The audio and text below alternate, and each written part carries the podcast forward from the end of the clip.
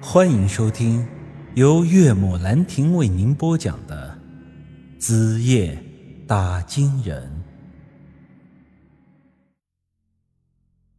我们几个人的身体素质都还不错，我估计从这里爬上去也并不算难。扎克基这时候已经开始爬了，而我则是在末尾。我正打算动手，这时身后突然传来了胡老头的声音：“哎呦，我这把老骨头哪里还爬得动哦？你们还是别管我了，赶快逃命去吧！”根据之前我对胡老头的印象，这老家伙的身体素质可并不比我们差。初次见面的时候，姬姐和他动过手，完全不是对手。刚才我扶他起来的时候，发现他的手上全是血，想来应该是之前刨那个通道的时候耗费了太多的体力，导致身体虚脱了。不然他刚才被我按在地上打的时候，不会一点还手之力都没有。老头说他是今天上午进的昔日里达，也就是说他仅仅花了一个白天的时间，就从地面上刨到了下面的石窟。这么短的时间里完成这么大的工作量，这一般人根本就撑不住。这老家伙的脾气古怪，有时候也犯糊涂，但这次进来救扎克杰是真的豁出老命去了。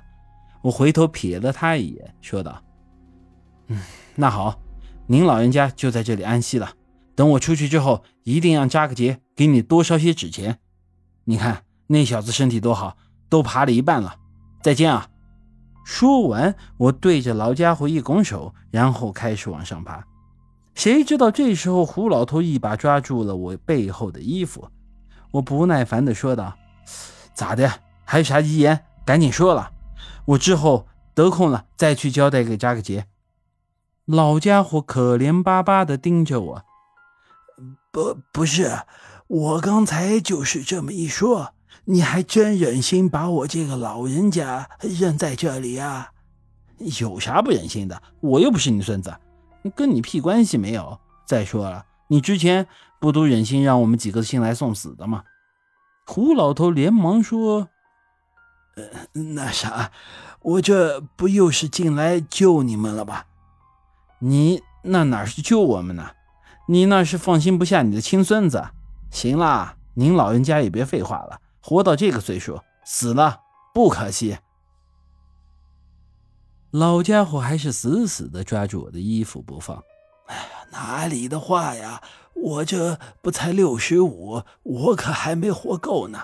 再说了，不管我是进来救谁的，那上面的通道终究还是我挖的呀。呃，要不为了挖那个通道，我也不会弄成这副样子呀。陈老弟啊！你大人不计小人过，你是活菩萨，就把我捎带上吧。说着，老家伙居然当着我的面抹起了眼泪。陈老弟呀，你要是真这么绝情的话，我死了之后可得天天晚上来找你。我冷哼一声，哼，你死在这里就是变成了鬼也出不去，在这吓唬谁呢？胡老头一听我这话，是哭得更大声了。我抬头看了看，扎克吉他们三个已经快要爬到顶了。我这人不是不吃苦肉计，但是至少得是舒瑶那个级别的美女，我才会上套吧。胡老头跟我玩这个，可以说是一点用也没有。不过我想了想，他刚才说的话也不是没道理。今天要不是他冒着生命危险挖那个通道下来，我们四人是必死无疑的。于是我从包里掏出了一根登山绳，一头系在我腰上，一头扔给了他。老家伙，咱今天要是真活的逃出去，那以后你就得叫我爷爷了。老家伙是没皮没脸的猛点头：“是是是，只要你把我救出去，别说是叫爷爷了，叫你曾爷爷都行。”我撇了撇嘴，转身开始攀爬。